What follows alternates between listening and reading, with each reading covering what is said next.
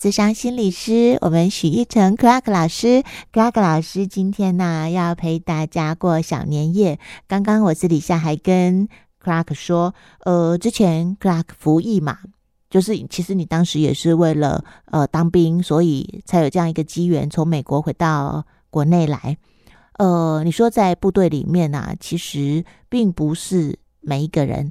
都可以像我们老百姓一样哦，像这种呃要放长假、要放年假，大家就可以把工作放下，然后就开开心心的去过新年。尤其是那个时候，我有发现到，不止当兵的时候，甚至更早之前，有一些部队里的朋友们呢，都会跟我分享说，有些时候，尤其是这种逢年过节，嗯，会算是一个比较情感层面上比较复杂的一个时刻。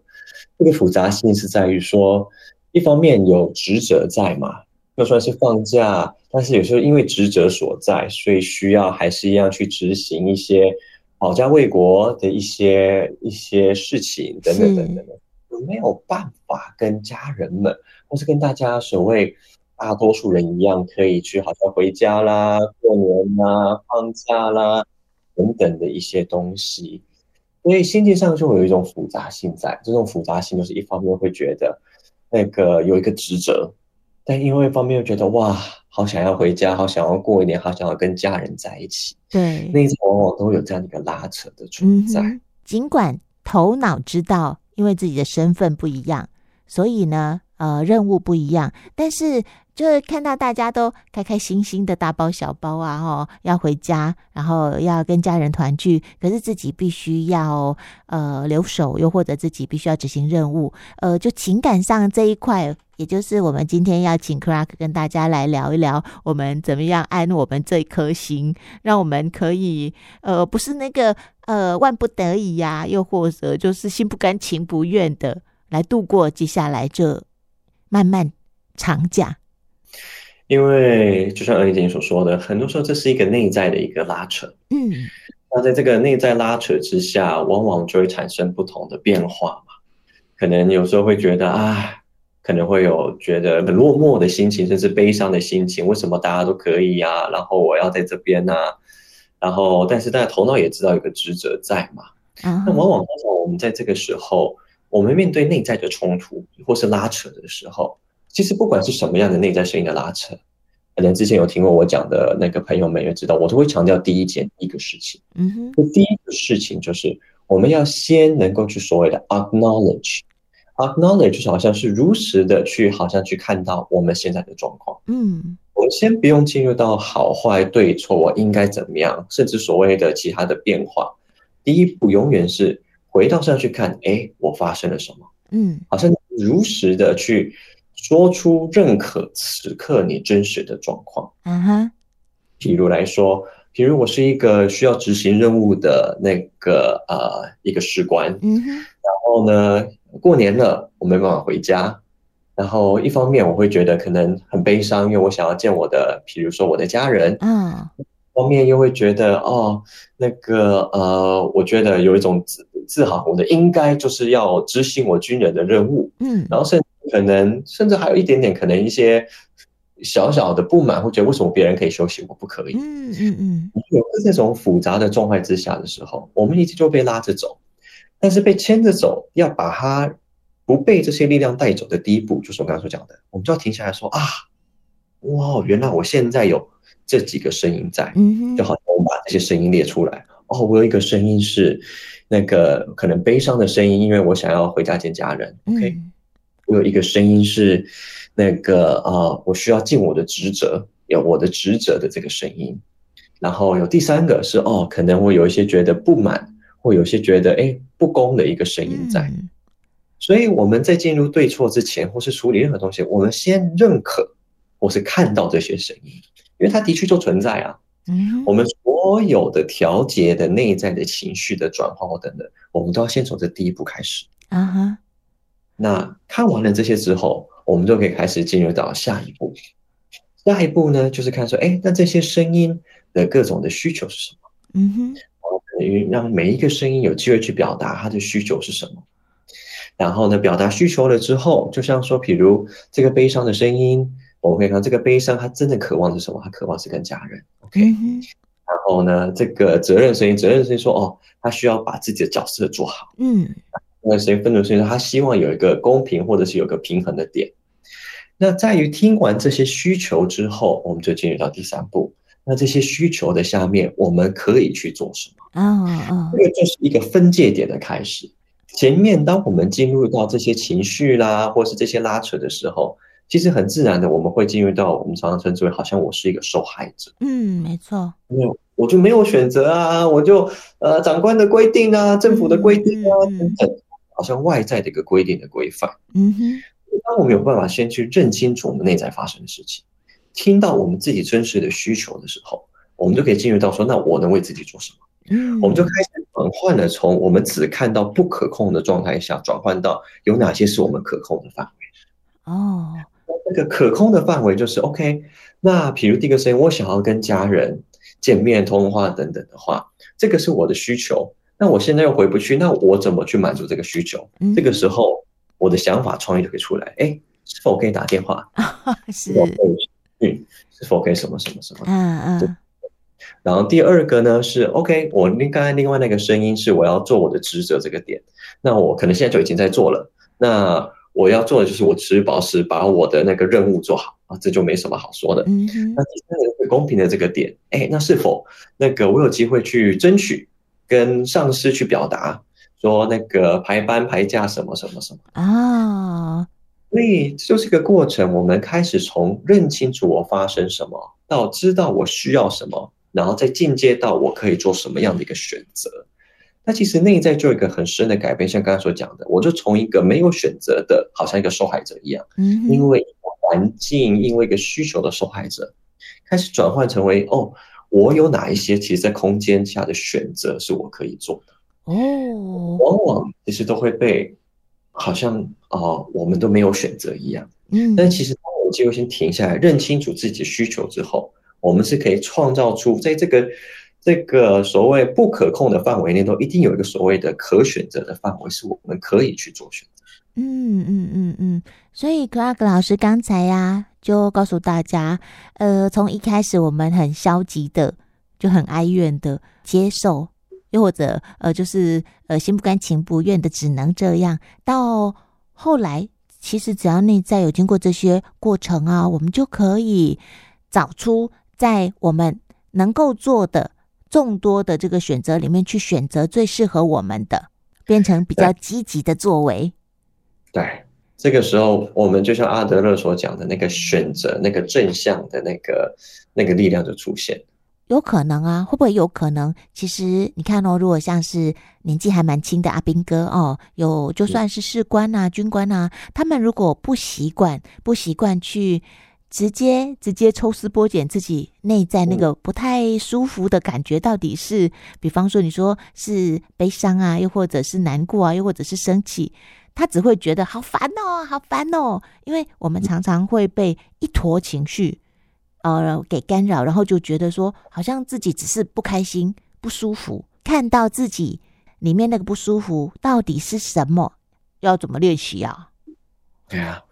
所以，其实大家最简单的，就像刚才所讲的，要如何知道自己不舒服？要第一个是要先停下来。我们常常说，当我们在很乱很乱的时候，其实最好的一个练习是，我们就先停下来，给自己一两分钟的时间去呼吸。把你的关注点，第一，我们通常都会关注外面，或是不想去关注自己。那我们可以给自己一分钟，甚至甚至几秒钟，先深呼吸，好像把专注力从外在的世界，好像转过来。看看内在的世界。从我们第一个，我们常说那个，我们练习自我的觉察，第一个最好觉察的一定是身体。练习要能够那么去了解内在发生什么之后，第一个我们可以做的一个练习就是停，呼吸，然后问自己说：“哎，此刻我的身体的感受是什么？”啊，身体的感受其实我们就那个很直接，这这也是需要练习，因为很我们很少甚至有机会去问自己我的身体发生了什么。真的。所以，但是这个是最好可以去练习跟觉察的开始。就像说，我现在回到身上呼吸，去观看我自己身体发生什么，我们就可以去看我们身体现在此刻的状态。状态，譬如哪些状态呢？譬如我的手好像有点酸啊，或者是我的背有一点重重的，或者是我的脚可能有有一点麻，甚至这些是所谓比较不舒服的感受。那可能有些舒服感就是哇，我现在觉得啊、呃，全身那个血液流动的很快，全身很热，这些都是所谓的身体生理状态。这是我们第一层面要练习的觉察。嗯哼。当然，第二个层面要练习的这个觉察，就是我们开始进入到情感。我们认识，我们知道说，哦，我的背好像酸酸的，啊、哦，我的脚怎么样？我们练习这个时候，我们会进入到第二个层面。那此刻我的情绪的状态是什么？是悲伤？是愤怒？是是不满？等等等等的。那这个觉察的过程当中，就是刚才回应了刚刚我讲的第一个步骤，就是去认可、去看到自己。嗯嗯嗯嗯。所以这个本来就是一个，其实不管是哪一行哪一页，对，不管是什么样的，其实这是个所有人都可以去做跟练习。没错，没错。嗯哼。我们越能够觉察我们的身体，嗯、我们越能够去觉察我们的情感。我们就可以越知道说我们能够为自己做什么，我们就越容易可以回到平和的状态。嗯，举例来说好了，一个肚子饿的人，他只要不知道自己肚子饿的话，他就可能还去跑步，还可能还做其他事情，那他都会觉得怪怪的，因为他没有先认知到原来我是肚子饿。嗯嗯，可能我肚子饿，我吃饱了，哎，我就满足了，就解决了。但是，当我们没有办法给时间自己停下来，去认识到我们真正那个需求，或者我们真正那个状态的时候，我们就会找他一直在那边空转，一直转，一直转。所以，完形的那个创办人波尔斯，他就曾经就说过，那个他有提一个，就是所谓的呃未完成的事情，或者是所谓的所谓 foreground 前景跟背景这样一个东西。然后，他这个前景背景的概那个概念其实还蛮有趣的，就是说。他举例来说，像一个人，一个肚子饿的人，嗯，他进到一个空间里面，他会跳到前景的东西，就是食物，嗯，他就一定会先去食物去吃，等等等等，然后等他等他的那个肚子饿的这个需求被满足了之后，他可能现在需要的是社交的需求，嗯哼，那食物就会退到背景，人就会开始进到前景。他就开始知道哦，这是他需要做的，他就会跟人去社交。哦，好有趣哦。对，往往的状态是，当我们理不清楚我们自己发生什么的时候，我们的背景跟前景是混杂。对对对，所以我们就不知道我们要什么。嗯嗯嗯嗯，真的，Clark，你知道吗？我我常常发现呢、啊，我们身旁的人，又或者我们自己，明明现在很累，需要的是休息，可是我们可能呢会去运动。我们可能会觉得说，哦，因为我怎么体力觉得不太好，又或者我觉得全身紧绷，明明应该睡觉，可是他觉得我现在应该去做运动，让自己呢恢复体力。可是这个不是也就是你刚刚说的前景跟背景混乱的状况吗？对啊，所以很多时候我们我们都是头脑以为是什么，但我们没有真正回到自己身上，说我们真的需要的是什么？是。所以就会前景背景的混乱，所以就像说我其实现在需要喝水，嗯，但我却跑去喝酒啊，但没有什么没有不好，但是酒本来我们现在需要的水分，酒的水酒不一定会补充到我们的水分，对，可能我们需要的是，比如运动饮料或者可以补充那个电解质的，但是我们不知道为什么，好像我们因为我们的前景背景是乱的，我们可能有时候就会跳出不一定是我们现在需要的东西，或者它是一个乱。我们就只会造成某一种惯性，但这种惯性不一定是我们现在需要的。嗯，所以说我常常说，觉察是一个最根本的一个东西，而且是要练习的。嗯，其实不管是不是在在可能逢年过节，是有些时候我们遇到各种事情，我们有机会都可以每天给自己的时间去停下，问说：哎，我发生了什么？嗯，我身体什么？我的心发生了什么？心就是所谓的情感发生了什么？然后去慢慢去理清楚。然后我的需求，我没有被满足的东西是什么？嗯，那我就可以越来越清楚我的我的那个 foreground，我的那个前景背景是什么。然后我就知道，当我前景背景是清晰化的，我就可以知道我要需要什么。那我这个需求可以被满足，那我就可以得到一个平衡的状态。嗯嗯，这个是一致。我们的身体本来，比如说我们摄取的东西过少或过多，我们身体就会有反应的。对。口干舌燥啦，或者是皮肤或怎么样，我们身体都会有反应，这就是一个身体的不平衡。嗯哼，所以身体一不平衡的时候，身体就会需要去把它平衡，它只要平衡化了，我们就会自然就会感觉到舒服。对对 Clark，你自己呀、啊，在你知道这个理论之前呢，你自己有经历过，也也就所谓那个前景背景混乱，就是呃，脑袋给你的讯息跟心给你的讯息是不一样的，然后最后我们听脑袋的吗？你有经历过这些过程吗？有啊，有啊，一定有啊。嗯，就是那个还没走上这条路之前，我以前是大学是学资管的啊，所以呢，那个时候就像说每天就是过得有一种这种俗称的很闷的感觉。嗯，好像很闷，就是想要做什么，但又不知道要做什么，然后就是做事情做得不快乐，就觉得工作又觉得好没有意义，没有没有乐趣，然后想要。就是说，想要追寻什么，但不知道又要去追什么。嗯，那个时候，甚至连所谓的原来我需要去观看自己这个概念都没有。嗯，所以就会变成哦，可能打电动啦，或者出去玩啦，这些都没有不好，但是就变成好像我只知道，好像社会大家所谓的放松跟所谓的让自己好过一点，都是做这些事情。嗯，所以我也做这些事情。但是我自己的经验是，做这些之后。可能短暂有一种肾上腺素的很嗨，但是过就觉得又是一个空洞哦，就是所以就好像就变成说我好像内在一直有个部分没有完全的被满足，嗯嗯嗯，或是甚至一个部分，我们先不要说满足，甚至被看见都没被看见哦，是，所以就变成我的背景跟那个呃前景就一直这样子交错交错交错交错交错，但是没有一个很清晰的东西。所以就变得好像我是闭着眼睛再去找寻我要的东西哦，形容的真好。我们好像多数人都这样。所以有些时候运气好，可能抓刚好抓得到你要的。但是很多时候，但是就算抓到，你也可能只是那所谓一次的运气好。哦。但是你最后还是不知道自己发，因为就是你看不到，嗯，不知道自己。所以那个时候我也才慢慢开始知道一个点，有一次很深刻的停下来。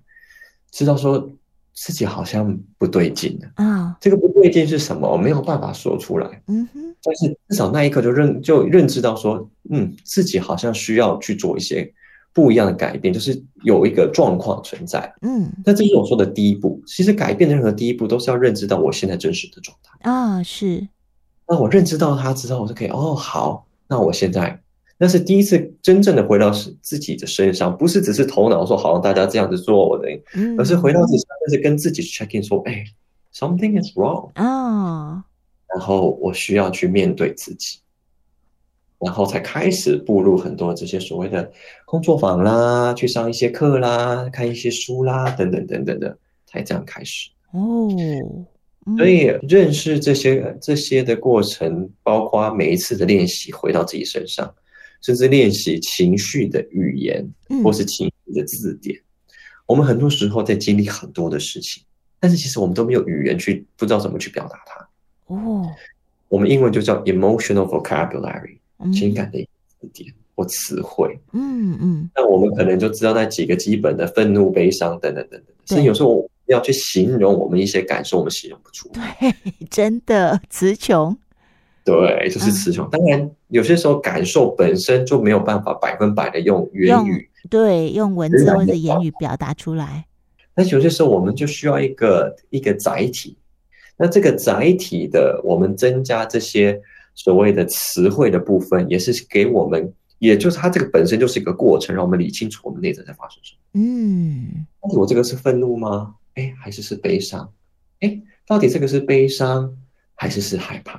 哎，这样害怕啊，还是一种恐惧？嗯，所以如何去分辨？我们增加词汇的过程，也就是分辨的过程。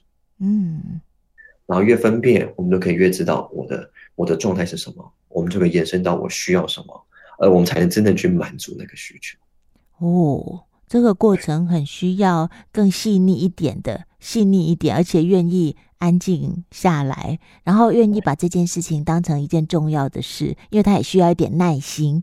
因为光是在识别它到底是什么的过程，它其实是需要，但它它有时候真的是需要慢慢的去感觉。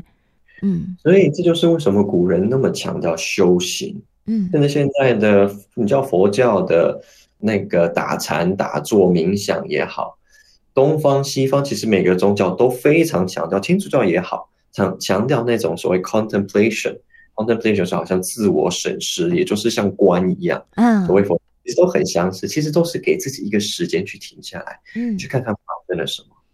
千百年来，所有宗教都强调这一块，为什么呢？嗯、因为唯有透过这样，我们才可能长出智慧。对对对，发生了什么？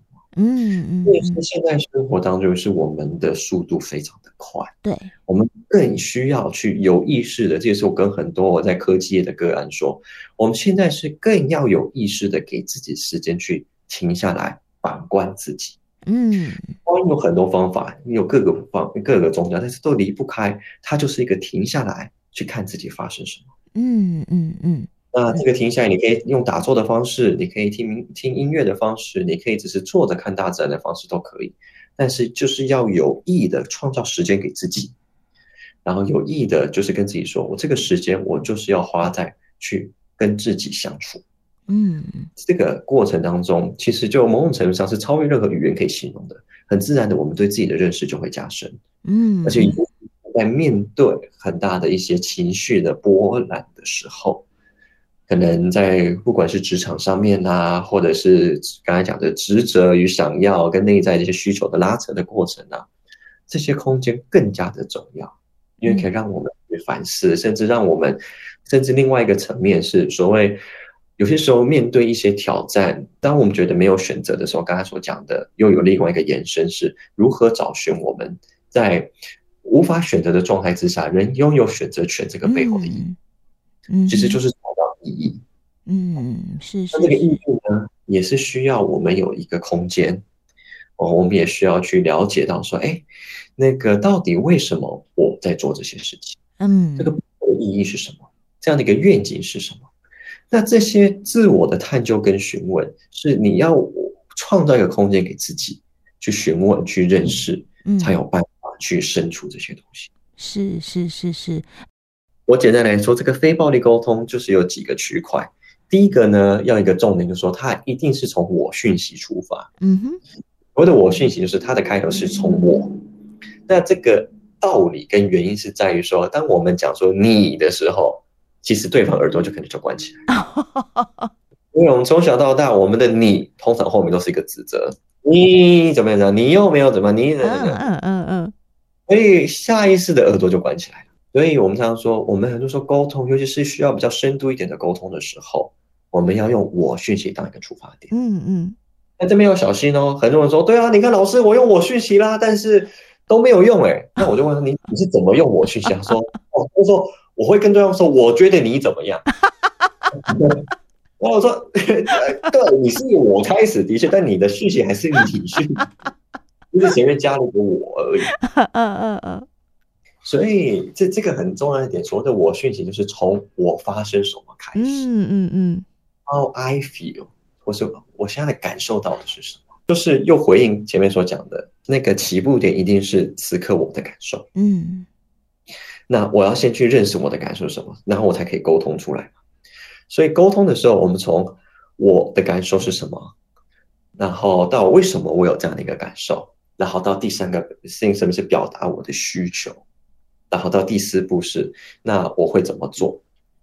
那给大家一个例子，譬如我跟伴侣沟通好，我会跟他讲说啊，那个我现在感觉到，甚至我可以用身体，我现在身体很在在颤抖，啊啊啊，我感觉到很害怕，然后其实就是我此刻的感受。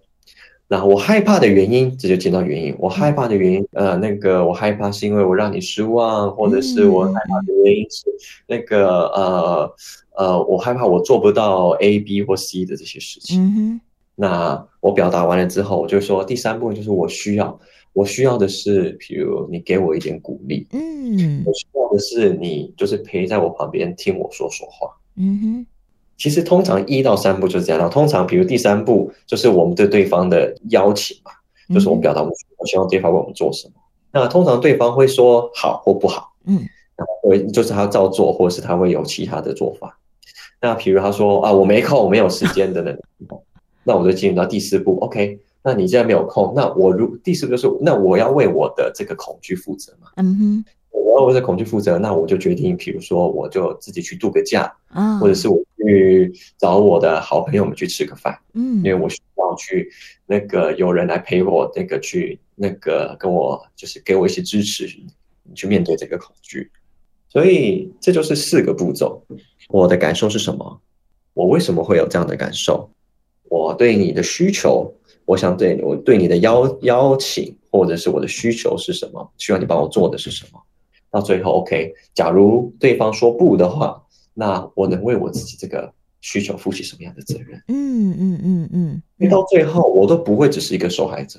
到最后，我都可以回到说，那我要为，因为我们最终不管跟再亲密的人也好，我们最终还是只能为我们的生命、自己的生命负责。对，所以最后还是要拉回到这个点。那当然，我可以对对方就是亲密的对象做一些邀请。嗯哼，对方当然有各种可能性，但是最终我都要为我自己一个负责。嗯嗯嗯。这就是一个非暴力沟通会走的一个基本的一个模型。嗯嗯嗯嗯，